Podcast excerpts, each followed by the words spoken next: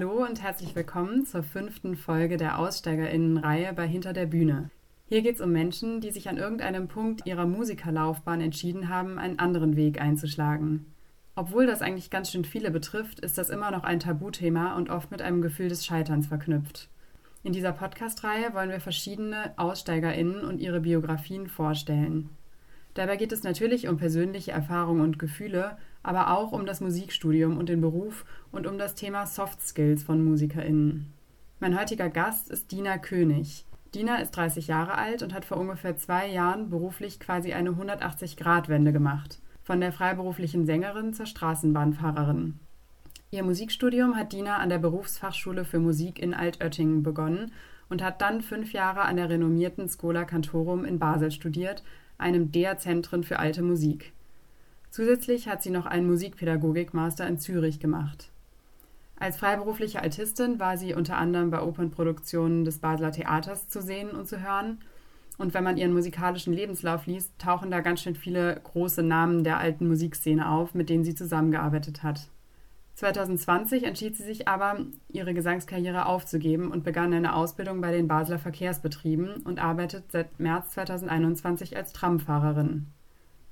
Vor ein paar Monaten habe ich ein Interview mit ihr in der Online-Musikzeitschrift Fun gelesen und dachte, die will ich unbedingt für den Podcast einladen. Ich freue mich total, dass es jetzt geklappt hat. Hallo Dina, schön, dass du da bist. Hallo Elisabeth, freut mich auch. Kurz zu mir, ich bin Elisabeth, ich bin im Vorstand von der Jungen Norddeutschen Philharmonie und ähm, habe Oboe studiert im Bachelor und habe den vor ähm, anderthalb Jahren mittlerweile abgeschlossen und studiere jetzt Romanistik und Medienwissenschaften. Auf meine erste Mail an dich, Dina, mit der Interviewanfrage schriebst du irgendwie sowas wie, ähm, ja, als Musikerin hätte ich wahrscheinlich äh, nie eine Interviewanfrage bekommen, aber seitdem ich quasi ausgestiegen bin, haben mich schon mehrere Presse- oder Gesprächsanfragen erreicht. Wodurch erklärst du dir das Interesse an deinem Berufswechsel? Ja gut, ich denke, die Situation mit Corona macht das wahrscheinlich speziell, also mhm. extra speziell, wahrscheinlich für viele Berufszweige und auch inklusive für den künstlerischen Bereich. Und damit vermehrt genötigte Ausstiege, mhm. würde ich mal sagen.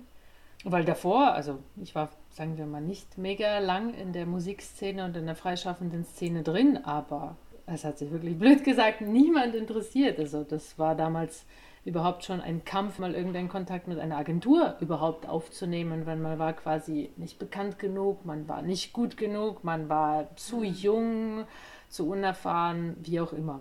Ja. Also und äh, aber ich war auch sozusagen nie ähm, für mich waren die Medien vielleicht auch damals nicht so wichtig. Ich weiß, es gab andere Kolleginnen, die, die wollten in diese oder diese Zeitschrift gerne rein oder da ein Interview geben oder ins SRF-Radio oder ins Kulturradio irgendwie, um sich bekannt zu machen, um vielleicht ihre neueste CD zu präsentieren. Ich kannte das sozusagen noch nicht. Vielleicht war ich auch zu frisch oder noch nicht lang genug in, in der freiberuflichen Szene drin. Hm. wahrscheinlich war ich auch sicher nicht, selbst im, im barocken Bereich nicht bekannt genug. Deswegen hat es mich halt dann umso mehr erstaunt, dass dann die Medien Interesse hatten sozusagen an der Geschichte, weil ich dachte mir, okay, ich bin nur eine von vielen. Ja, sozusagen. Ja, ja ich stelle mir das Gefühl auch irgendwie komisch vor. Man gibt ja jahrelang im Überaum und auch auf der Bühne sein Bestes und ist ja eben gerade als freiberufliche Sängerin, Musikerin auch auf die Aufmerksamkeit angewiesen. Und dann bekommst du einem auf einmal mediale Aufmerksamkeit, aber nicht, weil du jetzt ein besonders gutes Konzert gesungen hast oder irgendwie für deine tolle Karriere als Musikerin, sondern eben, weil du dich für diesen Wechsel entschieden hast. Wie ist das für dich? Also fandst du das auch irgendwie schwierig? Nein, ich fand es eigentlich sehr erstaunlich, beziehungsweise ähm, sehr interessant. Eben, es hat angefangen eigentlich mit einem Podcast-Interview von äh, Musikerkollegen und Studienkollegen von mir an der Schola, die das machen seit wahrscheinlich zwei Jahren. Das heißt Surviving Classical Music. Und natürlich, da sie mich persönlich kennen als Mensch und als Künstlerin und davon gehört haben, die waren sozusagen schockiert. Ja. Und damit ging es los, dass die quasi gesagt haben, aber komm, das müssen wir bringen. Obwohl davor, ich fand es ganz interessant, sie kennen mich ja seit vielen, vielen Jahren. Und ich hatte auch irgendwie das Gefühl, sie haben viele andere Musikerkolleginnen und Kollegen gefragt, Podcast-Interview zu machen sozusagen. Und ich war nicht interessant genug, bis ich quasi entschieden habe, diesen Wechsel zu ja. machen. Also das Gefühl hatte ich bei denen auch ein bisschen. Ich mag die beiden sehr gerne und ich kenne sie sehr lange. Ich habe mit mhm. beiden studiert. Aber da hatte ich zum Beispiel auch ein bisschen das Gefühl. Aber ich dachte mir ähm, im Nachhinein, okay, wieso nicht? Weil vielleicht kann es für andere tatsächlich irgendwie hilfreich oder interessant sein, weil ich habe danach tatsächlich in diesem ersten Podcast extrem viel Feedback bekommen, natürlich von Leuten zum größten Teil, die ich kenne, mhm. aber auch von ein paar Leuten, die ich nicht kenne. Zur damaligen Zeit hatte ich noch Facebook, jetzt habe ich es mittlerweile nicht mehr. Und die Reaktion war sehr verschieden. Manche waren sehr, sehr überrascht, andere waren enttäuscht, Dritte hatten gar kein Verständnis dafür, wie ich quasi Talent und so viel Geld und so viel Zeit einfach so mal kurz sozusagen aufgeben oder wegschmeißen kann. Und von einigen kam auch die Reaktion zu sagen, boah, ey, das ist mega mutig und sie bewundern das sehr. Und manche haben auch gesagt, sie würden das vielleicht auch gern machen, aber ihnen fehlt der Mumm oder der Mut mhm. dazu, diesen Schritt zu wagen. Ja. Also diese Reaktion sozusagen habe ich dann gekriegt und dann eben auch eben durch, durch den Kontakt mit dem Podcast kam dann eben das Fun-Magazin irgendwie auf meinen Kontakt und auf meine Geschichte. Dann ging es weiter mit der Frankfurter Zeitung und eben das hat so ein bisschen einen Loop genommen, bis es dann eben auch quasi, ähm, wo auch dann deine Anfrage kam. Mhm. Ja, spannend, ähm, weil ich hatte auch den Artikel über dich in der FAZ gelesen und äh, da ist mir aufgefallen, dass du auch wirklich total offen mit dem Thema umgehst. Und ich meine, ich kann mir jetzt noch vorstellen, wenn man sagt, okay, man kriegt eine Podcast-Anfrage, das machen zwei Freunde von dir, da rechnet man gar nicht damit, dass das so große Wellen schlägt und dass sich das jetzt super viele Leute anhören. Aber die FAZ ist ja schon auch einfach eine sehr, sehr große überregionale Zeitung. Und mhm. ich finde das schon auch krass, da so offen einfach zu erzählen. Ich meine, ich weiß nicht, man erfährt da wirklich auch private Informationen, wer dein Partner ist, wie viel Geld du verdient hast als Sängerin und so. Ähm, ja, war das so eine bewusste Entscheidung? Okay, jetzt gehe ich damit ähm, an, dann an die Öffentlichkeit? Oder ja, wie, wie kam das, dass du damit auch einfach so offen umgehst? Ähm, ja, eben. Also ich muss schon sagen, ich hatte allgemein Respekt, vor allem wenn dann so eben überhaupt Leute gefragt haben, tatsächlich für ein Interview und dann eben die FAZ. Ich sage mir, wow, das kann es jetzt nicht sein. Dann, okay, ich fand es schön, aber ich muss sagen, es kam natürlich sehr auf die Menschen drauf an, die das Interview gemacht haben. Ich muss sagen, der Herr Thilo Adam, der dann damals kam, ähm, also er schreibt, glaube ich, ursprünglich für den Spiegel und manchmal für die FAZ. Er war sehr, wie soll ich sagen, er hat auch Jazz-Schlagzeug studiert. Das ist auch ein, ein Musiker und ich denke, für mich gegenüber Musikerkollegen oder die das halt auch teilen, hatte ich sowieso nichts zu verstecken. Ich hatte ja. auch bei meiner Geschichte sowieso von Anfang an das Gefühl, also ich hatte irgendwie das Gefühl, es ist nichts Besonderes. Und auf der anderen Seite hatte ich das Gefühl, ich habe da nichts zu verstecken. Ich war am Anfang erstmal so, okay, habe ich vielleicht zu viel oder zu wenig gesagt und auch eben bei dem Fun-Magazin damals kam auch die Frage nach dem Interview, ob sie die und diese Passage überhaupt verwenden dürfen, weil sie finden sie es persönlich und ob ich halt nochmal drüber nachdenken soll, vor allem, was ich manchmal vielleicht im Zusammenhang eben mit meinem Sohn und meinem Partner gesagt habe. Ich habe drüber nachgedacht und dachte mir eigentlich, viel von diesen persönlichen Aspekten gehört zu dieser Geschichte und zu dieser Entscheidung dazu. Und wenn ich dachte mir, okay, wenn ich eine Geschichte erzähle, dann möchte ich die Geschichte sozusagen ganz erzählen. Mhm mit allen Aspekten, die dazugehören. Und ich weiß halt einfach, diese Entscheidung, die mich damals dazu bewegt hat, das alles zu machen, da war unglaublich viel Persönliches dabei. Und ich habe das Gefühl, wenn ich vieles davon ausgelassen hätte, glaube ich, würde die Geschichte ein bisschen anders aussehen. Ja, es ist auch schwieriger von außen nachzuvollziehen, dann, wenn man das alles nicht weiß, wahrscheinlich. Denke ich erstens. Zweitens, ich habe auch das Gefühl, das ist auch das, was ich gemerkt habe in diesem ganzen Prozess wer ich eigentlich auch als Mensch bin und nicht nur als Sängerin und als Künstlerin, sondern wer bin ich als Mensch oder wer möchte ich auch als Mensch sein. Hm. Ich würde gerne noch mal einen Schritt zurück machen zu deinem eigentlichen Ausstieg sozusagen hin. Hm. Ähm, an welchem Punkt war dir denn klar, so kann das jetzt nicht weitergehen? Für mich war es eigentlich ein, ein bestimmtes Projekt, muss ich sagen, so wirklich ganz einschneidend. Das war einige Monate vor Corona. Das war, wenn ich richtig zurückdenke, äh, Oktober 19, 2019 wahrscheinlich. Wenn eben Corona wirklich eingeschlagen hat im März 2020, mhm. würde ich sagen, das war Herbst 2019. Ich kam, also ich hatte schon immer im Verlauf dieser ganzen, vor allem bei getourten Projekten, ein bisschen dieses Gefühl so von Alleinsein, dieses ständige Unterwegssein vom mhm. Flughafen ins Hotel, in die Kirche, in den Konzertsaal, zum Bahnhof, also dieses ganze ständige Rumgerenne. Ich habe mich irgendwie so wie von zu Hause abgetrennt gefühlt von meiner Familie. Ich habe irgendwie in diesen letzten ganzen auch Studienjahren irgendwie versucht zu lernen oder vielleicht mir einzudämmern, das ist normal, das ist gut, das gehört dazu. Aber dann gab es eben dieses eine Projekt, ähm, wo es irgendwie einfach, ich weiß nicht, alles schlecht war. Es war das Ambiente, es war der Dirigent, es waren die Musiker, es war die Musik, es war die Stadt, ich weiß nicht, es war die Bezahlung, einfach irgendwie alles. Und klar, es gibt irgendwie auch sozusagen so und solche Projekte. Ich habe das Gefühl, oder ich, ich frage mich, wer kommt in den Luxus, in diesem Beruf tatsächlich irgendwann zu sagen, okay, ich mache eigentlich nur noch die Projekte, die ich will, ja. die anderen nicht, dass man sich das finanziell sozusagen erlauben kann. Ich konnte mir das nicht. Und ich hatte dieses eine Projekt, das war vielleicht eine Woche oder zehn Tage. Ich kam nach Hause und ich habe wirklich bemerkt, okay, ich bin leicht depressiv. Mhm. Und ich habe dann irgendwie zum ersten Mal mir wirklich die Frage im Kopf gestellt. Ich habe mir das so wie vorgestellt, okay, will ich das an meinem Lebensende machen? Und das war so ein Horrorszenario. Ich habe gesagt, nein, nein, also wirklich nicht. Ich war auch da eigentlich gerade frisch 2019 im Sommer mit meinem Pädagogikstudium fertig und das war auch eigentlich damals der Wunsch und auch der Gedanke, dadurch dann eine ja, Musikschulstelle oder eine kleine Stelle finden zu können zum Unterrichten, weil das habe ich eigentlich auch gern gemacht. Ähm, aber gut, ich war natürlich noch frisch aus dem Pädagogikstudium und es hat sich mit Bewerbungen dann bis dahin nichts ergeben. Und dann kam eben so wie dieser persönliche Entscheidungsmoment für mich, wo ich dann schon eigentlich langsam ein bisschen tatsächlich schon recherchiert und gesucht habe in einem Beruf wie zum Beispiel der Altenpflege, weil ich hatte eine Nachbarin und eine mhm. sehr gute Freundin, die das machen. Und ich habe mir eigentlich gedacht, mir war eben durch Freunde, durch auch eine Tante, die das macht, der, sage ich mal, der Notstand auch schon vor Corona sehr bewusst. In der Pflege jetzt meinst du? Mhm. Und ich habe mir gedacht, hm, dieser Beruf ist hart und viele haben gesagt, ja, aber komm, mach das nicht. Aber ich dachte mir, ja, aber das ist ein unglaublich wichtiger Berufssektor mhm. auch. Und ich habe halt da schon ein bisschen so wie, ja, angefangen, mich anders zu orientieren, habe aber natürlich immer noch weiter Musik gemacht. Und dann eben so Februar, März kam einfach dieser Corona-Einschnitt, wie für uns alle. Mhm. Und äh, ab da habe ich dann einfach gesehen, okay, jetzt aber sowas von. Also nicht nur persönlich, sondern vor allem dann auch finanziell und einfach diese ganze Unsicherheit.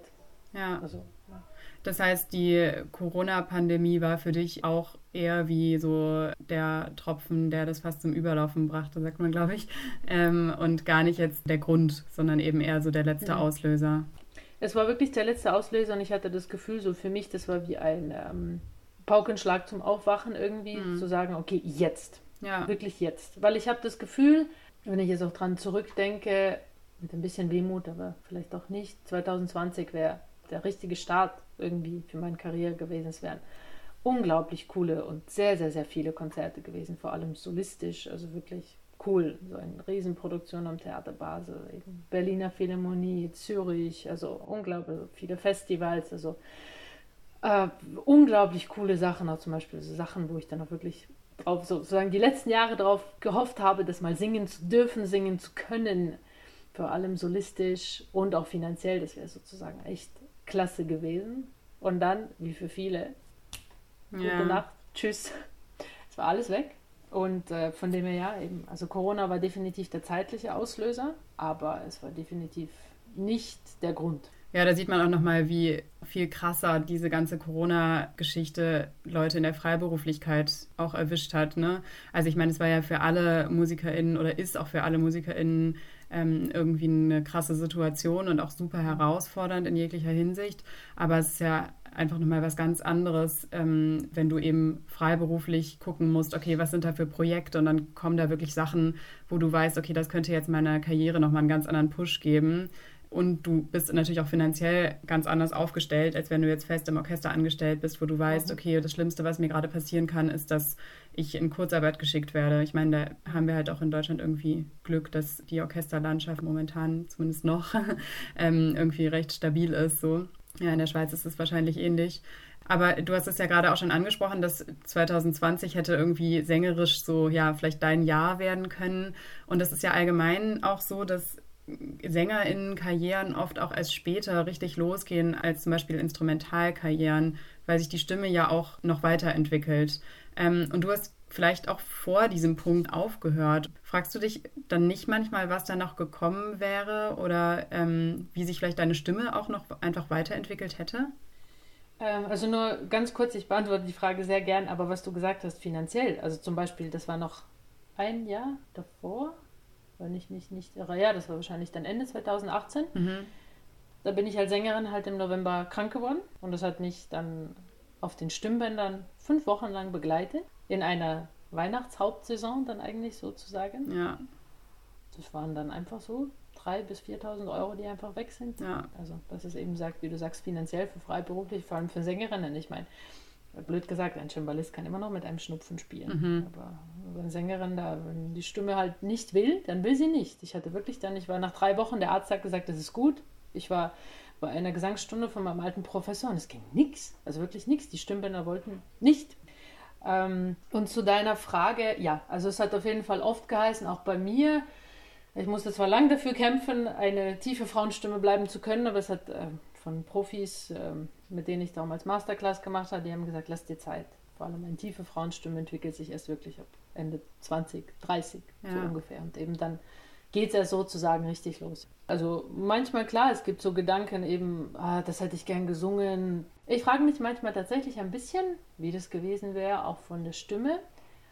Aber ich denke nicht mit großer Trauer oder Nostalgie daran, weil ich habe halt einen anderen Weg gewählt. Und der ist halt jetzt so. Und viele sagen dann auch, ja, aber du weißt nicht, wie es ist und vielleicht kommst du zurück und so. Klar, also weiß ich auch nicht. Ich sage niemals nie, aber sozusagen jetzt wie das Leben sich gewendet hat für mich. Ich möchte nicht tauschen. Ich möchte nicht zurück. Ich möchte nicht eben dieses äh, ständige Rumgereise äh, da nach Berlin für eine Woche. Weil klar, dieser Moment, wenn man auf der Bühne steht, der ist wunderbar. Also das sozusagen, das vermisse ich schon, auch vor allem das Zusammenmusizieren mit den Leuten.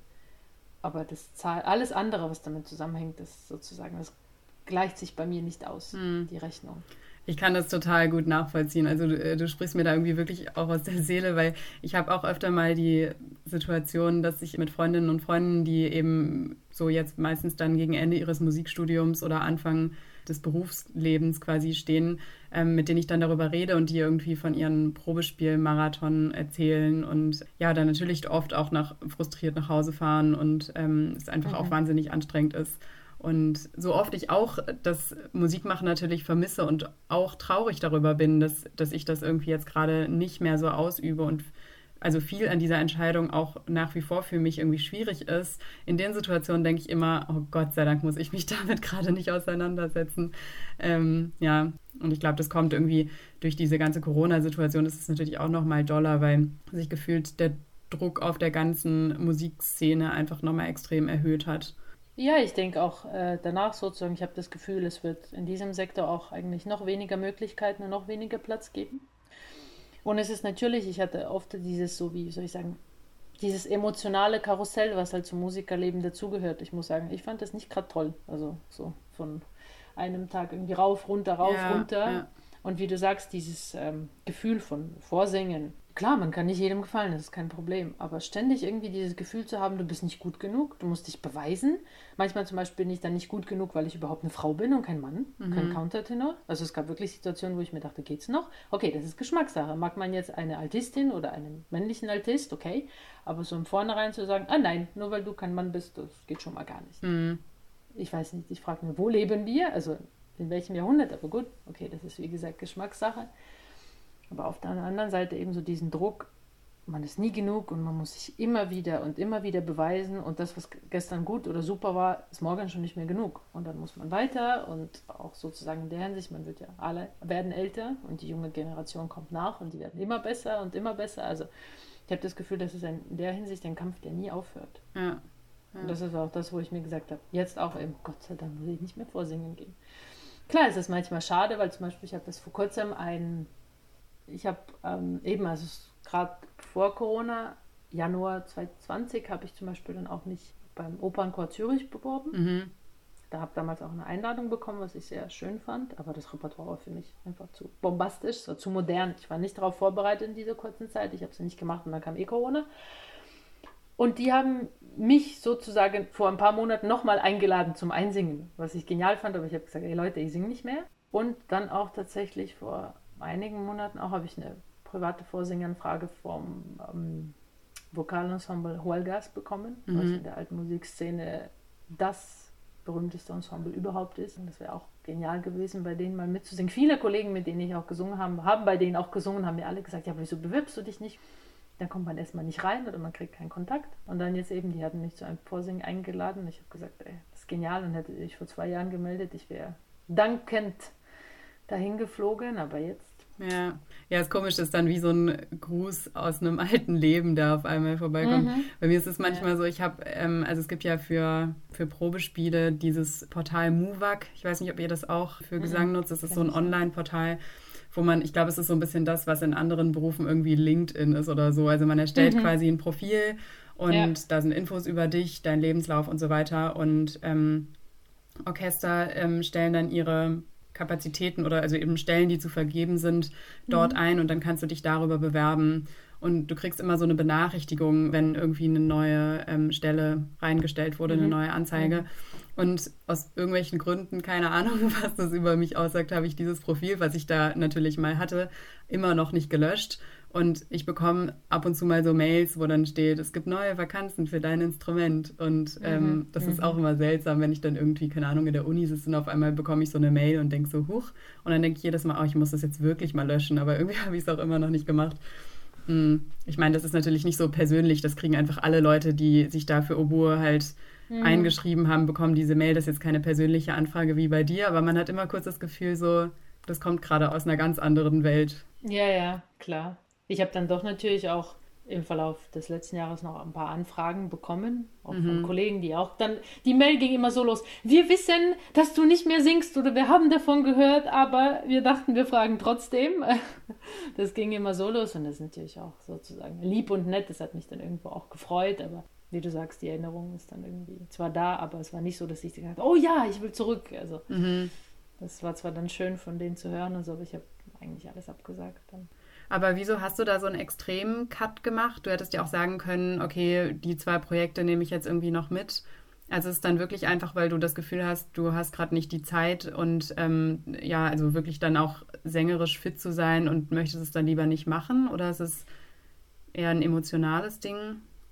Also gut, ich muss zugeben, zwei kleine Projekte, also wirklich klein, so ein bisschen Privatprojekte habe ich noch mitgemacht, weil es zwei gute Freunde waren, die mich dann gefragt haben. Eine war noch für Ostern letztes Jahr, es war ein Gottesdienst oder zwei. Aber es hat irgendwie nicht wirklich Spaß gemacht, muss ich sagen. Hm. Leider. Vielleicht auch wegen dieser ganzen Corona-Sache. Und der Cut, ja, das fragen mich einige und ich denke eben, das kommt wieder oder zurück ein bisschen zu meiner Person, so wie ich bin. Ich weiß nicht, ob es gut oder schlecht ist. Vielleicht ist es manchmal gut oder manchmal schlecht, aber ich bin oft in vielen Dingen eine Person, die ist schwarz oder weiß. Mhm. Das ist äh, manchmal gut, manchmal vielleicht auch nicht gut.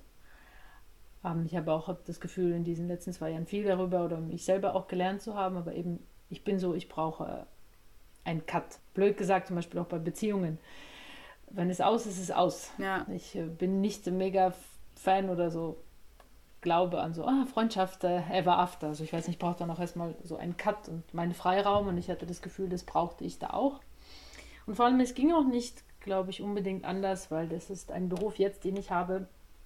Das lässt sich nicht sozusagen Teilzeit mit vielen anderen Sachen verbinden. Es ist wirklich ein Beruf von 40 bis 42 Stunden die Woche, also eine 42-Stunden-Woche und ich, und ich kann dann nicht einfach sagen, ey, kann ich die Schicht mal verschieben, ey, kann ich da den Tag doch mal frei haben, vor allem Probejahr, ich finde, das sollte man sich nicht erlauben, also es ist wirklich einfach auch ein totaler Berufswechsel. Ja von etwas ganz anderem, wo ich wusste, das lässt sich dann einfach nicht verbinden, wenn plötzlich eine Anfrage kommt und dann muss ich mir, ich weiß nicht, eine oder zwei Wochen überhaupt ein Wochenende freischaufeln von meiner festen Arbeit, was ich wusste einfach organisatorisch nicht funktionieren wird. Und dann habe ich mir auch gedacht, okay, aber dann will ich meine freien Tage und meine Ferien von der Arbeit auch haben für meine Familie, für meinen Sohn, für, ich weiß nicht, Crossfit machen, für äh, Sport, für Wandern. Da möchte ich zum Beispiel nicht äh, singen gehen, blöd gesagt. Also diese zwei Projekte, da war tatsächlich eins, was ich mir in die Ferien, sozusagen in die Ferienzeit, meine Ferienarbeitszeit gefallen ist, was mhm. ich dann auch, ein bisschen schade fand, weil ich dachte, ey, jetzt habe ich irgendwie eigentlich eine ganze Woche von meinen Ferien sozusagen verbraucht für Üben und für Proben und für ein Konzert. Eben weil viele haben gesagt, ja, aber du kannst es dann noch in den Ferien machen oder freien Zeit, wo ich mir dachte, ja, ich habe dann im Jahr fünf Wochen Ferien, aber wenn ich davon noch zwei, drei zum Arbeiten verwende und für Musizieren habe ich eigentlich gar keine Ferien. Mhm. Und es ist auch das, was ich mir gewünscht habe vorher. Ich hatte sehr wenig Zeit für meinen Sohn. Mhm. Diese ganzen Musiksachen, das war auch ein Wunsch tatsächlich dann zu sagen, okay, mit diesem Beruf ist es anders. Dann habe ich, wenn ich wirklich Ferien habe, dann kann ich sie mir auswählen, vielleicht auch tatsächlich in den Schulferien von meinem Sohn sagen, okay, dann mache ich wirklich Ferien. Und es gibt keine Mails und kein Geübe und kein Nix. Ja. Und kann meinen Sohn zum Beispiel auch jetzt mit diesem Beruf abhängig, aber jeden Tag sehen. Das war da vorher nicht so. Es gibt halt viel klarer diese Trennung zwischen Feierabend und Arbeiten, normale Arbeitstage und Urlaub, was man ja ich glaube, als Musikerin oder allgemein in künstlerischen Berufen eh nicht so sehr hat, weil einfach diese ganzen Bereiche viel mehr ineinander verschwimmen und verbunden sind und in der Freiberuflichkeit natürlich noch weniger hat, weil du dich ja eben um dein ganzes, äh, quasi, du musst dich halt auch selbst noch managen als Künstlerin so. Also das ist irgendwie ein extrem großer Zeitaufwand. Ähm, und dieses Ding, so einen Feierabend zu haben, das kennt man ja oft gar nicht. Ähm, ja, wie ist das jetzt für dich? Hast du irgendwie ein Lieblingsfeierabendritual oder sowas? Also ich finde es wirklich genial. Das ist genau das, was du sagst. Ich hatte vorher das Gefühl, 24 Stunden reichen einfach nicht aus für einen Tag. Ja. Und eben, man hat irgendwie oft nie Feierabend, weil man ist an einem Projekt dran, muss aber gleichzeitig schon für das in zwei Wochen auch üben oder das in einer Woche oder dann die schwere Partie, die in zwei Monaten auch schon üben und dann übt man so wie an drei, vier Sachen gleichzeitig. Oder eben, wie du sagst, die Mails und einfach dieses ganze Zeug. Und jetzt, ich liebe das. Also jeglichen Moment, wo ich diese Tram abgebe, sozusagen an meinen nächsten Kollegen, ich drehe mich um und es ist nicht mehr mein Problem. Ja. Ich gesagt, das Ding könnte hinter mir explodieren, es wäre nicht mehr mein Problem. Meine Schicht ist zu Ende. Eben, wie, es ist ein Schichtbetrieb, also eben wir arbeiten praktisch fast im 24-Stunden-Rhythmus. Also am Wochenende ist es wirklich ein 24-Stunden-Rhythmus, unter der Woche nicht. Und egal zu welcher Zeit, also eben wenn ich zum Beispiel Frühschicht habe, ich finde es genial, da bin ich schon manchmal um 12, 13 Uhr fertig. Mhm. Und klar, ich bin ein bisschen müde oder verblödet vom Frühaufstehen, aber ich habe den ganzen Tag vor mir. Ich kann nach Hause kommen, ich kann meinen Sohn sogar noch zum Mittag sehen oder ich weiß nicht, einfach Sachen machen. Also ich habe dann zum Beispiel auch keinen Plan. Also ich muss vielleicht einkaufen, ich muss das Auto zum Reparieren bringen, ich muss Wäsche waschen, sozusagen ein paar Sachen, aber ich habe kein Plan. Das war auch wirklich sehr neu für mich. Dann am Anfang, weißt du, ich komme nach Hause und ich denke mir, ah, ich muss vorbereiten, ich muss üben, ich muss Mails beantworten. Ähm, eigentlich nicht. Mhm. Eigentlich muss ich nur Essen kochen und dann kann ich machen, was ich will, ja. blöd gesagt. Ja. Und das ist super. Oder auch zum Beispiel, wenn ich sage, ich habe Spätschicht, ich fange erst um vier Uhr nachmittags an, dann habe ich den ganzen Vormittag Zeit für mich oder für meinen Sohn. Ich kann ihn in die Schule bringen, ich kann Mittagessen, ich kann Mittagessen mit ihm machen. Eben, und dann kann ich machen, was ich halt machen muss, irgendwie zu Hause oder so, aber sonst bin ich frei. Und das ist, ähm, also ich finde das schön. Also ich finde das jetzt sehr, sehr etwas sehr Besonderes, was ich sehr schätze. Mhm. Tatsächlich. Ja, wir kommen später bestimmt nochmal auf deinen neuen Arbeitsalltag zu sprechen. Ich habe mich aber noch was jetzt zu deinem Ausstieg sozusagen von der Musikerlaufbahn gefragt und zwar, wie, wie hat sich dann dieser Abschied für dich angefühlt, nachdem du diesen krassen Cut eben gezogen hast und wirklich auch alles abgesagt hast? Hast du quasi um die Sängerin Dina getrauert in irgendeiner Form? Ich würde, also, um ehrlich zu sein, ich würde sagen, ja, flossen sicherlich ein paar Tränen, auch bei ein paar Gesprächen mit Leuten, die mich dann persönlich angerufen haben und gefragt haben, musste ich schon auch mal weinen, klar, weil ich meine, es war, ja, den Cut habe ich sozusagen direkt gemacht, aber sozusagen, ich war froh, dass es dann eigentlich noch so ein paar Übergangsmonate gab, weil sozusagen die Zusage für den Job vertraglich für den neuen Job habe ich bekommen im September 2019. Aber die Ausbildung oder der Berufsbeginn ging eigentlich erst März 2020 los. Mhm. Das heißt, bis dahin gab es noch ein paar Monate als Übergang und dann gab es auch tatsächlich noch irgendwie ein paar Projekte, trotz Corona irgendwie, also dann so bis November, dann Dezember, Januar war wieder eh nichts. Das heißt, wahrscheinlich hat es diesen Abschied oder diesen Ausstieg auch irgendwie leichter gemacht dieser Übergang ein bisschen und vor allem vielleicht auch dieser Corona-Übergang, dass ich wusste, okay, vieles läuft eh nicht mehr, mm. wird eh abgesagt. Das war dann eigentlich mehr eine Freude auf das Neue, anstatt irgendwie ein trauriges Zurückblicken auf das Alte. Und hattest du manchmal das Gefühl, mit dieser Entscheidung jetzt gescheitert dann zu sein als Musikerin? Hm, schwierig. Nicht ja und nicht nein, weil ich denke, in meinem Fall oder in meinem Fach war ich gut. Ich würde mich nie anmaßen zu sagen, ich bin die Beste oder eine der Besten, aber ich denke, ich war gut. Ich konnte tatsächlich einiges, was vielleicht andere nicht können. Aber ich persönlich für mich in diesem Beruf, ich habe auch gesehen, es kommt eigentlich gar nicht darauf an, wie gut du bist, oft. Es gibt Leute, die werden berühmt, viele aus welchem Grund auch immer, viele auch verdient. Andere genießen einen Ruhm, das ist immer persönlich geschmacklich, aber wo ich sage, ich weiß nicht, das könnte ich auch oder das könnte ich sogar ein bisschen besser. Also ich hätte das Gefühl, es kommt oft leider nicht darauf an, wie gut du bist. Gut, gute gibt es eigentlich sehr viele. Ich hatte immer, also ich hatte immer auch den Anspruch, ich hätte, ich wollte immer besser sein. Ich wollte immer besser werden, ich wollte immer besser sein. Aber diese ganze Situation sehe ich, ich denke, nicht als ein gescheitertes Dasein sozusagen. Sondern du siehst eben eher die, die Fehler im System sozusagen, die bei dir eben dazu geführt haben und die dich so ein bisschen zu dieser Entscheidung gezwungen haben. Ja, sozusagen, das sind wahrscheinlich nicht die Fehler im System, aber ich habe das Gefühl, es fehlt ein bisschen Transparenz oder Ehrlichkeit im System. Mhm. Ich habe das Gefühl, es könnte manchmal transparenter sein, wie, dieses, wie dieser Beruf oder dieser Alltag oder wie dieser Werdegang tatsächlich ist. Was alles dazu noch kommt oder was es dich eigentlich kostet. Nicht nur im Übezimmer und nicht nur von der Übezeit, sondern was kostet dich, dich mental, was kostet dich persönlich, was kostet dich, okay, finanziell auch, aber von allen anderen Aspekten, was kostet es dich wirklich? Ja. Das war mir nicht bewusst, sozusagen, dass eigentlich dieser Beruf. Also ich wünschte, mir hätte das vielleicht jemand direkter und offener gesagt, dass dieser Beruf eigentlich, wenn du eine Familie haben möchtest oder wenn du schon ein Kind hast und am schlimmsten auch alleinerziehend, dass es ein bisschen kacke ist, dass das wirklich schwierig ist, dass das nicht gerade ideal ist, weil ich denke, jemand, der sozusagen alleine ist, das ist dann nicht so anstrengend, würde ich sagen. Ich finde es auch schwierig, weil, also, das ist einerseits gut, aber auf der anderen Seite finde ich manchmal ein bisschen eine Illusion, wenn auch Frauen erzählt wird, ihr könnt alles machen, ihr könnt alles schaffen, ihr könnt Familie haben und Karrierefrau sein und super. Ja, aber manchmal das geht tatsächlich nicht oder unter welchen Kosten geht das dann einher? Entweder für die Mutter oder für das Kind. Äh, ich habe zum Beispiel auch einen Satz dann gesagt bekommen von dem Redakteur oder Interviewer, der damals kam für, den, für der Fun-Zeitschrift. Der hat, ich weiß nicht, welchen Dirigenten er interviewt hat die dann plötzlich, oder allgemein anscheinend in dieser pandemischen Zeit, dann viele Dirigenten gesagt haben, ah super, jetzt habe ich mal Zeit für die Familie. Mhm. Dieser Satz, oder? Dieser Satz überhaupt. Und dann eben zu verstehen, dass, also ich habe es im Nachhinein so empfunden und doch bemerkt, dass dieser Beruf oder diese Branche für Männer doch immer noch einfacher ist als für Frauen. Ich denke, dirigieren sowieso. Dass das eben doch noch geschlechterabhängig ist und eben, dass es eigentlich wahrscheinlich super bequem ist, wenn ein Dirigent eben eine Frau hat, die zu Hause auf die Kinder aufpasst und er sozusagen dann machen kann, was er will. In, nicht alle, aber ich denke viele im wirklich äh, wahrsten Sinne des Wortes. Ähm, das System ist halt so. Und es war wahrscheinlich vieles immer so. Mhm. Also ich denke, der, der Geschlechterunterschied ist viel, viel besser geworden. Das eben, also wenn ich gehört habe, ich meine zum Beispiel bei den Wiener Philharmonikern, bis wann überhaupt da keine Frauen zugelassen wurden, ja. überhaupt ins Orchester oder solche Sachen. Also ich denke mir, geht's noch? Und das ist eigentlich gar nicht so lange her, ja. leider.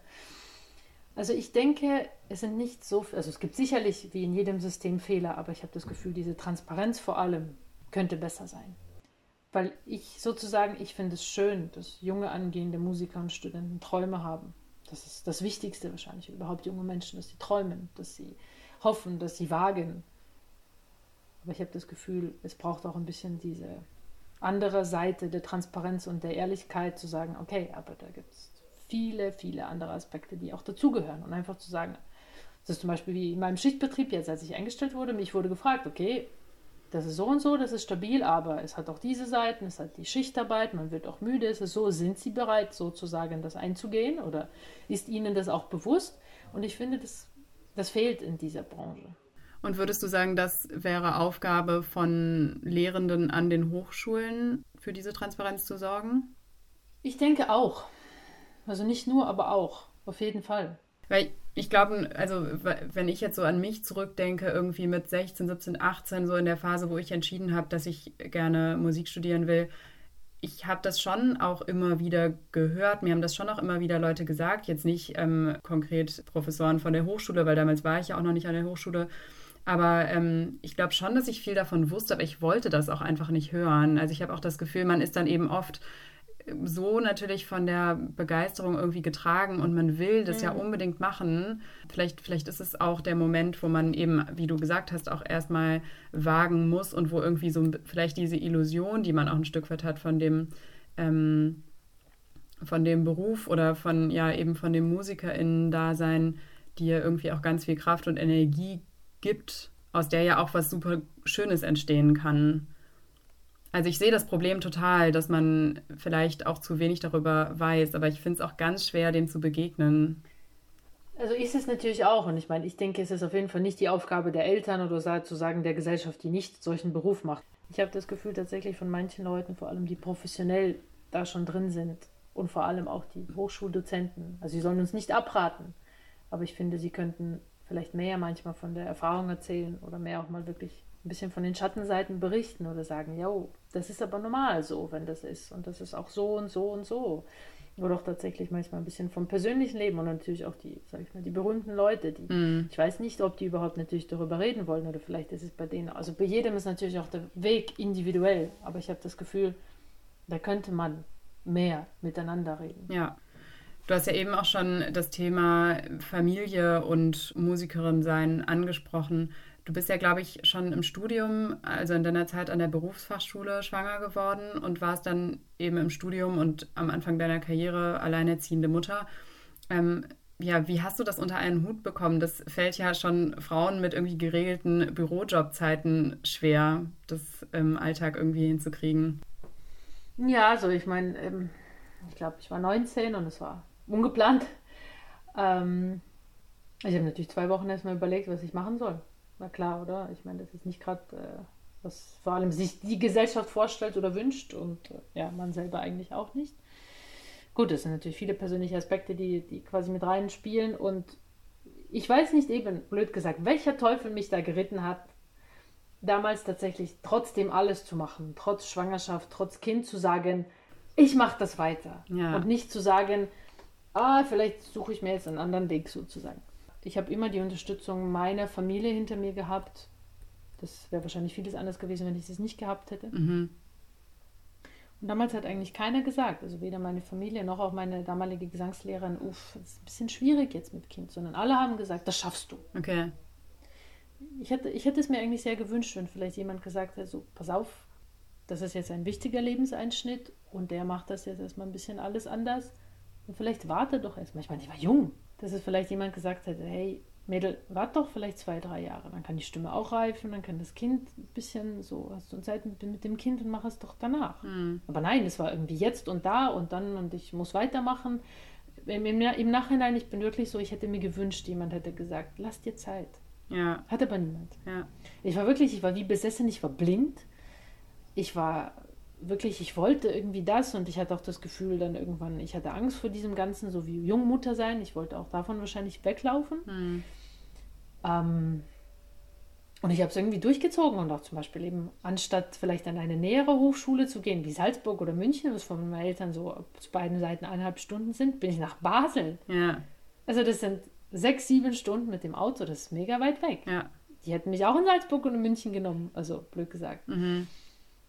Aber das war irgendwie Basel, Basel und dann die Hochschule war toll, die, das war renommiert, auch da eben die Lehrerin, die auch dann gesagt hat, ja komm, das ist super und es wird auch klappen mit Kind. Ähm, ja, ich weiß nicht, ich hatte so, die Hoffnung wurde mir gegeben, dass das auch geht. Und klar, es ging, aber mittlerweile, wenn ich daran zurückdenke, ich muss ehrlich sagen, ich weiß nicht, wie das ging. Ich weiß wirklich nicht, wie das ging. Also, ich hatte ein ganz anderes Studien, Studentenleben als alle normalen sozusagen Studenten war klar. Ich, klar. ich, ich, hatte irgendwie natürlich die Unterstützung meiner Familie. Aber im ersten Jahr, ich war allein. Ich war plötzlich allein wohnend und noch alleine ziehend in einem neuen Studium, in einer komplett neuen Umgebung, allein mit einem kleinen Kind. Ähm, also ich hatte extrem großes Glück, dass wir eine wunderbare Tagesmutter gefunden ja. haben damals, gerade um die Ecke. Also wirklich, ich bin dieser Frau für all diese sieben Jahre so extrem dankbar, weil ja. sie einfach wie eine zweite Mutter für meinen Sohn, was wahrscheinlich auch mir dann irgendwie ermöglicht hat zu studieren. Und dann im Nachhinein auch später äh, kam meine Großmutter vor allem sehr viel, um zu helfen. Ihr, also ich bin sowieso meiner Familie für ewig verbunden und dankbar da. Und wenn ich dran zurückdenke, ich weiß nicht, wie das ging. Der Alltag war schnell das Kind bringen, schnell nach Basel reinfahren mit dem Zug, irgendwie da schnell was machen, schnell üben, schnell singen, danach zurück das Kind holen, eine Waschmaschine machen, Abendessen machen, das Kind ins Bett bringen und dann noch lernen oder üben für Tonsatz oder was weiß ich für Gedöns. Also das, das war mein Alltag und ich dachte eigentlich, das ist normal. Aber ich denke, ich war aus vielen, vielerlei Hinsicht, ich war einfach am Limit. Ja. Ich war einfach immer schon am Limit. Und dann, es ist toll, dass ich sozusagen bereits schon in meinem dritten Bachelorjahr, ich hatte wirklich Engagements, meine ersten zwei Engagements am Theater Basel, auch solistisch. Und ich hatte wirklich schon wie ein bisschen so wie einen halben Fuß in der freischaffenden Musikszene drin, trotz dem Studium.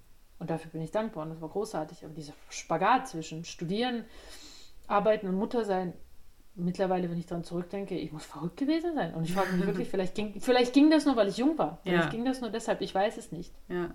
Und vielleicht ging das nur, weil sozusagen ich mich damit irgendwann abgefunden habe. Aber ich erinnere mich manchmal an diese Momente. Mein Sohn sozusagen, er war wahrscheinlich von Anfang an nicht mega anhänglich, aber diese so wie.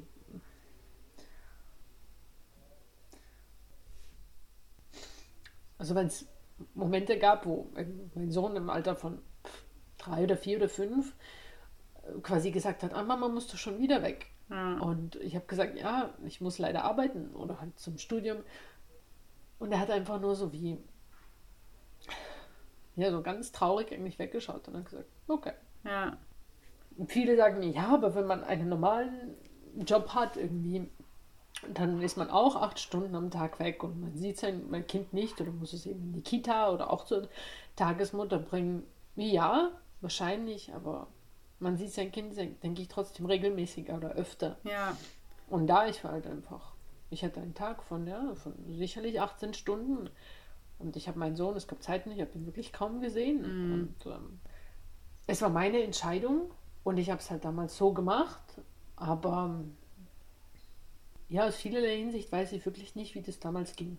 Aber das ist ja auch oft so, dass man in irgendwelchen Extremsituationen auf einmal quasi so Kräfte und Energien entwickelt, von denen man überhaupt nicht weiß, dass man sie hat. Ne? Also es, man funktioniert dann irgendwie und kriegt das halt irgendwie hin. Und eben, wie du gesagt hast, kann sich im Nachhinein gar nicht mehr erklären, wie das eigentlich funktionierte. Ja, also sicherlich eben, weil das ist so irgendwie, man muss und vielleicht, wie du sagst, ist man auch von dieser Energie oder von diesem Wunsch oder von diesem Traum auch irgendwo angetrieben, eben zu sagen, oh, mhm. oh, ich singe jetzt eben am Theater und das ist meine erste Produktion und wie cool. Ähm, ich muss auch sagen, Mutter sein oder überhaupt Eltern sein, es gibt, also macht auf einen Seite eigentlich schon müde, aber es gibt einem auch sehr viel Kraft. Also ja, ähm, ja, wahrscheinlich eben, wie du sagst, findet man auch in Extremsituationen diese Kraft, aber diese Extremsituation hat eigentlich seit dem dritten Bachelor-Jahr ist die eigentlich nur schlimmer geworden, also sozusagen, ja. oder intensiver. Also dieser Spagat äh, von Beruf, von äh, Familie und Studium mhm. war extrem. Klar, und man hat eben diesen Spagat natürlich auch in anderen Berufen, aber was ich eben so krass finde, ich meine, ich bin jetzt nicht oder noch nicht Mutter, aber ähm, und auch nicht mehr, also werde wahrscheinlich auch nicht berufliche Musikerin irgendwann mal sein. Ähm, aber ich stelle mir das so krass vor, oder ich habe das so doll gemerkt bei mir, dass dieses Mu Musikerin sein, so das füllt einen so vollständig aus, im, im, guten Sinne, aber auch manchmal im schlechten, weil es dich einfach so komplett vereinnahmt und es kann halt auch unglaublich anstrengend sein. Und ich habe mich das tatsächlich manchmal gefragt, wie man dann daneben noch die Kapazität hat, sich eben um so ein Kind zu kümmern, jetzt unabhängig von dem zeitlichen, aber einfach so so von der, von der Energie her oder von der, von der Kapazität im Kopf. Vielleicht tut es auch gerade gut, weil man dann mal aus seinem Denken, dass sich alles nur um dich und dein Instrument dreht, irgendwie rauskommt und einen ganz anderen Bereich hat und dadurch irgendwie so ein bisschen auf dem Boden bleibt vielleicht. Ähm, aber eben, es ist ja auch, also ich habe da echt den allergrößten Respekt davor und dann natürlich gerade noch, wenn jemand so jung ist. Also ich kann natürlich nur von meiner Geschichte und von meiner Erfahrung sprechen und es hat verschiedene Tage. Also klar, manchmal ich finde, mein Sohn hat mich eigentlich immer sozusagen auf einem gesunden Boden der Tatsachen gehalten, was eigentlich mm. sehr mhm. schön war, wirklich. Also da bin ich ihm auch wirklich sehr dankbar, obwohl ich meine, sozusagen er ist klein oder er war klein, er hat dann sozusagen nicht bewusst dazu beigetragen, aber einfach zu sehen, das ist das, blöd gesagt, das echte Leben irgendwie oder mein echtes Leben, was da halt noch existiert. Aber ja, es gab auch wirklich Tage, ich war, wie du sagst, einfach wahrscheinlich mental zu müde für ihn. Ich war vielleicht ja. präsent, physisch, Aber das heißt nicht, dass ich dann wirklich Aufmerksamkeit für ihn hatte, dass ich Zeit für ihn hatte, dass ich Geduld für ihn hatte. Ich denke, das hat oft gefehlt. Das passiert sicherlich auch in anderen Berufen, aber oder? Man sieht die Mutter eh so wenig und dann hat ja. die Mutter auch noch irgendwie keine Lust oder keine Zeit oder ist zu müde, dann sich irgendwie noch mit dem Kind zu beschäftigen. Mhm. Also, das habe ich irgendwann auch gemerkt. Ähm, und ich kann es meinem Sohn wirklich absolut nicht verübeln, aber wenn ich dann kam und sozusagen seine Zeit wollte, er hat mich gestraft mit Ignoranz. Ja. Er wollte dann mit mir nichts zu tun haben. Und ich muss sagen, ich kann es verstehen. Weil ich meine, sozusagen, ah, wenn du nur da bist, wenn du halt da bist, ja, dann. Also ich kann es verstehen, dass er mich dann eben. Es gab eine lange Strecke, wo er eben, wo er mich dann einfach mit Ignoranz gestraft hat. Aber das mhm. muss ich sagen, zu Recht. Also. Hm. Ja. Mm, ich stelle mir das auch gerade, wenn man die Verantwortung für ein Kind trägt und damit ja auch eine finanziell irgendwie eine krassere Verantwortung als ja als alleinstehende Studentin, sage ich mal, ähm, stelle ich mir auch die Entscheidung für so einen beruflichen Neuanfang noch mal viel extremer vor, weil man ja irgendwie mehr unter Druck ist. Man muss einen anderen Menschen auch mitversorgen. Wie war das für dich? Ja, das war immer das. Also ich muss auch sagen, auch die Auswahl der damaligen Projekte, das war natürlich, wo ich gesagt habe, okay, das will ich jetzt eigentlich gar nicht machen oder das ist mir dann irgendwie wieder zu viel weg von zu Hause. Aber ich dachte, okay, aber mhm. finanziell muss es halt sein. Ich konnte da nicht super viel wählen, muss ich sagen. Ähm, und der Wechsel, klar, also es war, es ist natürlich, ich denke, wie für viele, dieser finanzielle Einbruch war einfach ein, eine Katastrophe. Mit Corona und mit allem, und dann der ganze Ausfall, keine Gage, kein also eben, man hat ja da kein regelmäßiges Einkommen. Als selbstständiger Musiker hat man einfach nicht. Und manche Konzertveranstalter ähm, erlauben sich dann auch halt zwei oder erst drei oder vier Monate später nach dem Konzert überhaupt erst zu zahlen. Manche natürlich super und gleich sofort und andere, die lassen sich dann schön Zeit. Und finanziell klar, ich, äh, ich wusste, ich kann nicht warten. Also auch als eben als diese Corona-Pandemie eingeschlagen hat, mir war klar, ich kann nicht warten. Okay, es gab zwar vom Bund finanzielle Hilfe, aber die Frage war auch, wie viel, wie lang. Mhm. Eben und wie es dann überhaupt weitergeht und mit allem drum und dran. Und ich, ich wahrscheinlich habe ich das auch dann auch wirklich irgendwann gewollt, weil eben das pädagogische Studium war ja auch der Wunsch, dass ich dann vielleicht auch ein bisschen, also ich meine nicht nur ein bisschen mehr Stabilität zu Hause oder in meiner Familie kreieren kann, sondern auch finanziell ein bisschen eine ja. Stabilität kreieren kann. Ja. Ist aber nicht passiert. Ich habe viele Bewerbungen geschrieben. Viele haben gesagt eben, ah, du musst warten, du musst geduldig sein, du musst eben weiterschreiben, du musst auch als Sängerin warten. Ich hatte nicht die Zeit zu warten. Mhm. Das ist auch das, ich hatte nicht die Zeit und ich hatte nicht die Möglichkeit zu warten. Also das, das, das ging nicht. Es musste auch eben sich auch finanziell wirklich was, was, was ändern. Also ich, ja. sonst wusste ich nicht, wie ich das machen soll und überhaupt kann. Und war das dann auch der Grund für dich, dass du dich eben entschieden hast, Straßenbahnfahrerin zu werden, weil du wusstest, okay, da hat man einfach eine relativ kurze Ausbildung. Ich habe irgendwie gelesen, das sind nur wenige Monate. Ähm, und danach hat man eine feste Anstellung. Das war ein bisschen ein Prozess, weil erstens mal, es war überhaupt die Überlegung, sozusagen, was möchte ich und was ist überhaupt möglich. Weil ich habe auch dann bei dem Prozess des Bewerbens bemerkt, bei vielen ist, sind meine zwei Masterdiplome gleich null unterm mhm. Auch eben, meine pädagogischen Bewerbungen haben irgendwie gar nichts ergeben. Es kam entweder gar keine Antworten oder Tonnen Absagen, obwohl ich sozusagen ja. ein sehr gutes Diplom habe und zum Beispiel bei Gesang befähigt bin, alles zu unterrichten, vom Hip-Hop, Jazz bis, bis eben bis zum mhm. Mittelalter rein. Also was mhm. ihr wollt. Also auch modernen Gesang habe ich auch mega gern unterrichtet. Das wäre für mich super gewesen. Also ich muss nicht nur Klassik unterrichten, aber nix. Und daneben, ich habe schon vor Corona ein bisschen überlegt, was ist überhaupt möglich, was kann ich mir vorstellen. Für mich war alles klar, nur kein Computer. Ich habe gesagt, alles, kein Computer. Aber ich hatte schon irgendwie das Gefühl, ich möchte der Gesellschaft auf eine andere Art und Weise etwas zurückgeben. Deshalb war die Überlegung mit Pflege, Altenpflege, ja. überhaupt Krankenpflege. Ähm, öffentlicher Verkehr, ja, weil es waren noch einige Werbeaktionen in den letzten Jahren in Basel unterwegs von der SBB, also das ist die Zug, die Schweizer Zuggesellschaft und inklusive die BVB, eben Basler Verkehrsbetriebe für die Tram. Und ich habe gesucht, ich habe geschaut, weil ich muss auch sagen, in der Zeit, es war so chaotisch. Ich konnte nicht auf eine Karte setzen. Ich habe mich halt beworben, wo ich konnte. Also ich habe mm. eben bei der Altenpflege und so, das fiel relativ schnell weg, weil eben das ist eine Ausbildung, wie oft, von zwei bis drei Jahren. Und ich meine, der Ausbildungslohn ist halt einfach miserabel. Und ich konnte mir nicht vorstellen, zwei oder drei Jahre von nur 1000 Euro im Monat zu leben. Also das geht einfach nicht finanziell, das fiel dann schon mal weg. Ich habe auch da es rieselte Absagen oder gar keine Antworten. Und ich muss sagen, die BVB war wirklich so ein sehr großer Lichtstrahl. Mhm. Nach zwei oder drei Monaten, nachdem ich die Bewerbung abgeschickt hatte, bekam ich ein sehr nettes Telefonat und gesagt, ah, wir haben Ihre Bewerbung, wenn Sie noch Interesse haben, so wollen Sie zum Einstellungstest kommen. Ey, ich bin explodiert. Ich habe gesagt, ja, ja. Weil ich habe auch das Gefühl, ich hatte eigentlich jegliche Hoffnung da auch verloren, weil ich habe einfach gesehen, uff, es funktioniert nichts. Es funktioniert weder im musikalischen Beruf, was noch im mhm. pädagogischen, noch in allem anderen, was ich mich beworben habe. Also ich fühlte mich wirklich total verloren und nutzlos eigentlich. Und ich muss sagen, die BVB, das war wirklich ein unglaublich großer Licht- und Hoffnungsstrahl damals, ja, kam. Also. Ja. Hat sich das jetzt auch irgendwie so positiv rausgestellt, dass du sagst, oh, du bist jetzt auch einfach glücklich in deinem Arbeitsalltag und machst diesen Job gerne?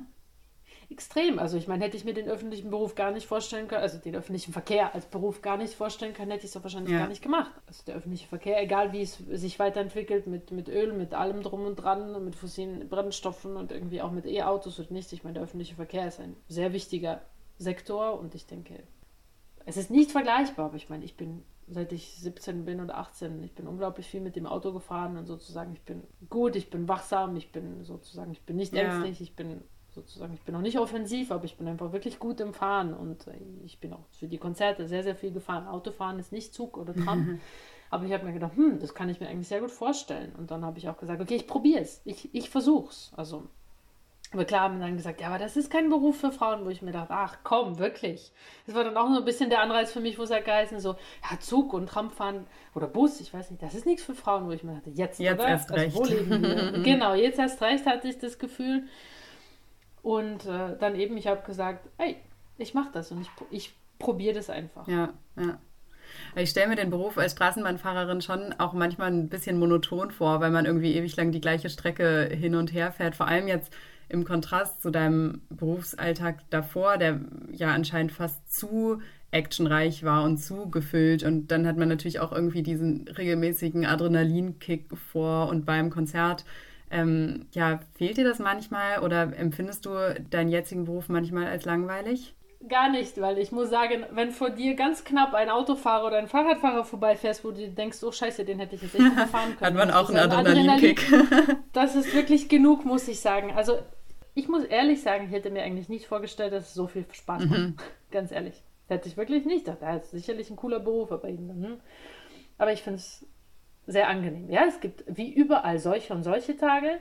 Ja, du fährst viele selbe Linien, obwohl wir haben neun, also sind immerhin viele verschiedene. Also wir kriegen doch Abwechslung und eben du musst doch beachten, wo du lang fährst, weil wir steuern die Weichen, also den Fahrweg selber. Okay. Das heißt, du darfst nicht pennen, sonst machst du einen Falschfahrt und dann fährt Linie 16 plötzlich da, wo sie nicht fahren soll. Von dem her, du musst da immer aufpassen und eben kommt darauf an, welche Schicht. Es gibt Stoßzeiten, es gibt unglaublich viele Leute. Ich habe auch das Gefühl, jetzt mit Kopfhörer und Telefon, die Leute gucken überhaupt nicht mehr. Das heißt, du musst für die Leute vorausschauen, voraushandeln, ähm, reagieren. Ja.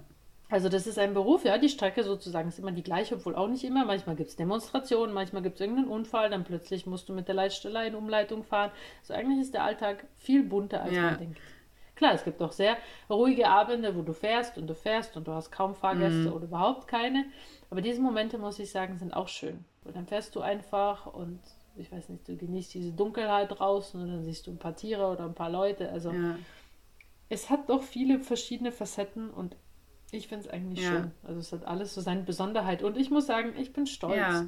Weil die, vor allem die modernen Trams, das sind Riesendinger von 45 Tonnen. Wow. Riesig lang, ich glaube ungefähr 27 Meter und wirklich groß und pompös. Und ich muss sagen, ich finde das wirklich cool und ich bin stolz drauf. Ich komme in der Früh in eins der drei Depots. Da stehen viele, viele von diesen langen grünen Dingern. Mhm. Und ich kann dieses Ding bedienen. Ja. Ich kann es fahren, ich kann es kontrollieren, ich kann das Ding in Betrieb und außer Betrieb nehmen und sozusagen auf die Piste damit gehen. Ich finde das cool. Mhm. Also blöd gesagt, aber auch als Frau. Ich finde es ich cool. Voll. Also es gibt doch auch in diesem Beruf viele Frauen. Auch es kommt viel, viel mehr Frauen. Und ähm, ich finde es wirklich einen coolen ja. Beruf, muss ich sagen. Ich kann mir auch vorstellen, dass man die Stadt nochmal komplett anders erlebt und empfindet und auf einmal eine ganz andere Wahrnehmung dafür entwickelt. Ebenso Sachen, dass einem dann auffällt, ja, wie unaufmerksam viele Leute über die Straße gehen das hat jetzt in meinem Alltag nicht so eine Relevanz. Im Zweifel bin ich selbst die Person, die in der Straßenbahn irgendwie noch schnell mit dem Fahrrad vorfährt oder sowas. Und ähm, ja, finde ich irgendwie auch immer interessant, wie man dann nochmal so eine Aufmerksamkeit für ganz andere Sachen entwickelt, weil man was anderes tut. Ja klar, also natürlich, es ändert sich, weil du bist dann, ich denke in vielen Sachen, also wenn du halt drin bist, anstatt draußen, siehst du es sowieso von einer anderen Perspektive. Und klar, ich denke, ich früher, ich war auch nicht so aufmerksam als Autofahrerin mit der Tram. Aber klar, jetzt ich schaue extrem und eben, ich denke, diese Zeit hat sich sehr verändert, dass einfach Leute sehr viel mit dem Telefon, mit dem Handy und mit Kopfhörern unterwegs sind und die sehen und hören einfach wirklich nichts.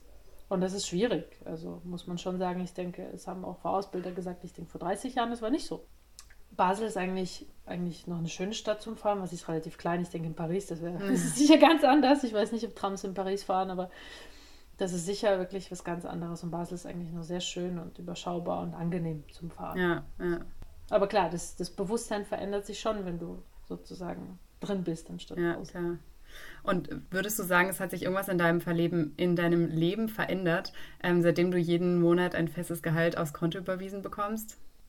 Ja, also es hat sich erstmal tatsächlich, also es ist ein ganz neues Gefühl in meinem Leben, das hatte ich vorher gar nicht vor diesem Beruf. Es ist einfach so eine Stabilität, wo ich weiß, wow, ich kann meine Rechnungen zahlen, ohne zittern zu müssen. Mhm. Dass das funktioniert, dass ich vielleicht auch ein bisschen die Möglichkeit habe, etwas anzusparen, weil das ging vorher nicht wirklich. Ich habe auch eigentlich immer noch meinen BAföG-Kredit zurückzuzahlen, ja. sozusagen. Aber eben zu sagen, okay, das geht, oder zum Beispiel, dass ich dann auch wirklich sagen kann, okay, ich kann mir ein bisschen was leisten für mich selber, dann ähm, oder eben für meinen Sohn und auch tatsächlich zu sagen, jetzt, wenn ich krank bin, dann ist das auch okay, dann kann ich mich auch krank melden und muss mich nicht in die kalte Kirche noch irgendwie reinschleppen, damit ich irgendwie das Konzert noch mache, dass ich noch irgendwie äh, dafür Geld bekomme. Ja. Ich muss sagen, das ist schon ein ganz schönes Gefühl. Ja, das kann ich mir Nach vorstellen. all diesen Jahren von dieser Unsicherheit. Also. Ähm, ich habe gelesen, in, ich glaube in dem Artikel in der FAZ, dass dein jetziger Partner, der auch äh, Profimusiker war, Hornist, glaube ich, genauso wie du jetzt mittlerweile Tramfahrer ist. Und äh, da war ich irgendwie total erstaunt und dachte, wie kommt das denn? Ähm, habt ihr diese Entscheidung quasi gemeinsam getroffen, also auch für einen Ausstieg aus der Musikerlaufbahn und dann hin zu diesem neuen Beruf? Auf jeden Fall, ich denke schon, ich sage es auch immer gerne, wir waren doch so ein bisschen wie Partner in Crime mhm. in der Sache. Ich habe auch das Gefühl, vielleicht hat uns das auch gegenseitig ein bisschen Halt gegeben, dass wir da sozusagen von der persönlichen Seite nicht allein waren. Ich denke, bei ihm hat der Ausstieg andere Gründe gehabt. Ja. Ähm, ich denke, ich kann sie nicht für ihn erzählen, sozusagen. Nee, Aber ja, ich denke, wir haben diese Entscheidung auch natürlich diesen ganzen Prozess. Also für uns war das eigentlich äh, dann tatsächlich für, also ich fand es für zwei Monate wirklich, wirklich hart, weil ich habe damals ja noch in Deutschland gewohnt und er in der mhm. Schweiz. Mhm. Und irgendwann waren die Grenzen dicht. Und selbst für, für Beziehungen, das war kein Argument. Ja. Die Grenze war dicht und du, du, durftest nicht drüber. Das heißt, ich wirklich, also ich weiß nicht, ich habe mich ein bisschen wie im Krieg gefühlt. Ich durfte meinen Partner für zwei Monate einfach nicht mhm. sehen. Punkt. Obwohl ich wusste, er wohnt 30 äh, Minuten weit weg. Für mich war das wirklich schlimm. Ja.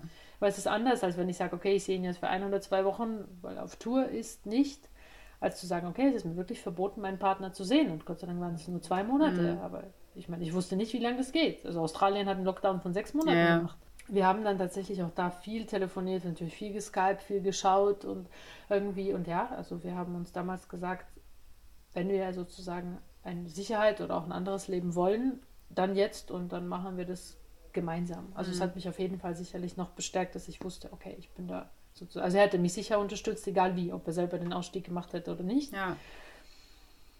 Aber ja, wir hatten sozusagen die gegenseitige Unterstützung. Dann auch natürlich mit den Jobs. Er hat auch alles versucht. Er hat eben auch bei der Post, er, er ist sehr begabt auch sozusagen äh, mechanisch. Er hat sich auch bei sehr vielen Fahrradfirmen beworben, mhm. eben für Bike-Mechanik oder solche Sachen und dann eben auch bei der SBB und dann auch letztendlich bei der BVB. Und eben, ich muss sagen, wir hatten einfach das, das Glück, auf einen sehr offenen und wirklich sehr menschlichen Betrieb wie die BVB zu treffen, die uns einfach auch eine Chance gegeben ja, hat. Ja die gesagt hat, okay, vielleicht ist es nicht so wichtig, ob wir jetzt einen Masterabschluss haben oder ich weiß nicht, einen Lehrer in äh, Automechanik. Und also ich, ich denke, wir beide, wir sind aber wirklich sehr, sehr dankbar, dass wir auch dank der BVB diesen Ausstieg machen mhm. konnten. Mhm. Weil sonst weiß ich nicht, was gewesen wäre. Ja, ja. Ja, es ist bestimmt ein komisches Gefühl, weil deine ganzen Jahre der Ausbildung davor quasi in diesem Beruf dann ja erstmal nichts mehr wert sind. Also du bist ja dann trotzdem erstmal wieder eine Anfängerin und bist wahrscheinlich auch unter den äh, Kolleginnen und Kollegen dort eine totale Exotin irgendwie als Profimusikerin, die da auf einmal ankommt und Straßenbahn fahren will. Oder spielt diese Musikvergangenheit sowieso gar keine Rolle dann in dem Kontext? Ja, also sozusagen klar, manche Kollegen kriegen es mit, manche finden es sehr interessant, manche denken sich eben, was, Musik muss man studieren, also wie überall, man kriegt jegliche normale Reaktion, aber ich muss sagen, ich weiß nicht, die Leute und die Kollegen in diesem Betrieb sind super. Sie sind alle sehr offen, sie sind alle. Also ich finde es eigentlich besser in vieler Hinsicht als früher in der Musik, weil da gibt es kein Ego, da gibt es kein Ellbogen, da gibt es nicht, ah, du bist auch Sängerin, gut, dann rede ich nicht mit ja. dir. Das gibt es nicht. Wir sind Kollegen, wir sind alle Straßenbahnfahrer, wir machen, also ich weiß nicht, man hilft dem anderen, anstatt eben zu sagen, ich sag dir ja nicht über das Vorsingen, nicht, dass sie bloß kommt. Äh. Ja, es geht halt auch nicht unbedingt darum, dass du jetzt besser fährst als die anderen, ne? Also man hat dieses Ganz Konkurrenzding genau. halt einfach nicht. Ja, es ist halt einfach, ja, wie manchmal, manchmal sagen sie das und ich finde auch so, hey, das ist einfach wie so eine große Arbeiterfamilie. Ja. Also, ja, also die Kollegen sind wirklich sehr nett. Also da eben, wenn du neu bist, die, die sehen das natürlich, oder? Weil, und die, die, die sprechen dich an, die sind offen, die helfen dir. Also keiner irgendwie eben macht doof oder lacht dich aus, weil du etwas noch nicht kannst oder weil du nachfragst mhm. oder weil du eben vielleicht einen kleinen Fehler gemacht hast. Die, also die, die helfen dir, das ist mega schön, wirklich. Die sagen, hey komm, ja, das ist so von der Erfahrung, das ist so und die erzählen auch und das, das finde ich sehr schön. Also es zählt eigentlich, glaube ich. Also manche finden es spannend, manchen ist es egal, aber ebenso. Ich habe das Gefühl, man wird einfach als Mensch gesehen mhm, und nicht als Musiker. Ja. Wie würdest du sagen, hat sich dein Verhältnis zur Musik jetzt verändert durch die Distanz, die du jetzt dazu hast? Also ich meine jetzt nicht die Musik mit, also den, den Beruf und irgendwie alle Schwierigkeiten, die damit auch im beruflichen Alltag verbunden sind, sondern wirklich die Musik so an sich. Ich denke, ich habe auch wieder Spaß gekriegt, weil das ist auch das, was mir die letzten drei Jahre sicherlich abhanden gekommen ist. Es war nur noch Arbeit. Mhm. Ich habe sehr wenig Spaß empfunden beim, beim Musizieren. Das war der Ablauf, so es musste gemacht werden, okay. Aber der Spaß war eigentlich weg. Und jetzt habe ich das Gefühl, es ist ein bisschen wieder in diesen Zustand zurück, als ich 15 oder 16 war. Mhm. Das ist ein cooles Hobby. Es macht Spaß. Ja. Wenn ich Lust habe, mache ich es. Und wenn nicht, habe ich halt keine ja. Lust. Aber ich weiß nicht, ich habe zum Beispiel auch andere Möglichkeiten, weil ich war eigentlich seit immer ein großer Fan von Saxophon. Mhm. Ich weiß nicht wieso. Und mein Partner war so lieb und hat mir, glaube ich, vor zwei oder drei Jahren eins Secondhand eben gekauft, ein Tenorsaxophon, Ach, cool. das war das größte. Und jetzt habe ich auch vielleicht endlich mal Zeit, was anderes zu, zu lernen, weil ich habe zum Beispiel auch, ich habe natürlich Klavier gespielt, ich habe Geige gespielt. Ja. Aber ich durfte nie Saxophon spielen. Das war eigentlich das Coolste für mich. Und ich habe auch immer so ein bisschen gedacht, ich bin eigentlich wahrscheinlich zu doof für Blasen. ich lange daran nicht nein, getraut, ja, wirklich nicht. Und äh, jetzt eben mit dem Saxophon, ich habe gelernt, ey, ich, eigentlich, ich kann das voll gut. Ja. Eben, also mein Partner hat auch gesagt, du bist lernen sehr so schnell, sehr, okay, ist wahrscheinlich sicher nicht so kompliziert wie Oboe, muss man dazu sagen. Aber eben, ich merke, ich habe dann Zeit für andere Sachen. Ja. Also ich kann Saxophon ausprobieren. Eben, ich habe ein bisschen Horn dann ausprobiert durch meinen Partner und habe mir gedacht, ey, also das könnte ich irgendwie auch sozusagen. Yeah. Ich bin eigentlich gar nicht zu doof, auch um Blasinstrumente zu, zu spielen. Also eben und ist es einfach wieder der, der freie Zugang oder auch der Spaß zur Musik wieder da. Mhm. Also das, das habe ich so empfunden jetzt wieder ja. durch den Wechsel. Sehr schön. Ich glaube, das ist ein sehr schöner Abschluss. Wir sitzen hier, ähm, muss man für die HörerInnen vielleicht mal kurz sagen, beide im Dunkeln in unseren Zimmern vor Zoom. Mich, von mir sieht man wirklich nur noch sehr wenig. Ich glaube eigentlich nur noch durch den weißen Laptop-Display, der mein Gesicht so ein bisschen erleuchtet. Ähm, ja, aber ich fand es wirklich ein sehr schönes Gespräch mit dir. Es hat mich ja total berührt irgendwie. Und ich glaube, ich kann auf jeden Fall ganz viel daraus mitnehmen. Und ich hoffe, euch, die das gerade hören, euch geht das ähnlich. Und ich danke dir sehr, dass du dir die Zeit genommen hast und ja, auch hier so offen und ehrlich von deinem Weg und deiner Entscheidung erzählt hast. Danke, mich hat es auch gefreut, dass eben, sage ich mal, Leute meine Geschichte interessant finden und das erzählen möchten. Ja. Eben, jede Person kann was daraus mitnehmen oder nicht. Ähm, eben, für mich war es einfach wichtig, offen und ehrlich zu, zu bleiben und einfach eben da. Es gibt nichts zu kaschieren, ja. es gibt nichts zu verbergen. Und von dem her, ich sage auch Danke. Ja, vielen, vielen Dank. ähm, an euch äh, HörerInnen, wir freuen uns oder ich freue mich wie immer über Feedback. Meldet euch gerne über Instagram oder die üblichen Kanäle, wenn ihr ja, Ideen habt, Anregungen, irgendwelche Gäste, die ihr gerne mal im Podcast hören würdet oder auch einfach nur, wenn ihr eure Erfahrungen mit diesem ganzen Ausstiegsthema teilen wollt. Ich freue mich auf jeden Fall über Feedback und ähm, freue mich, wenn ihr auch in der nächsten Folge wieder dabei seid. Vielen Dank und bis dahin.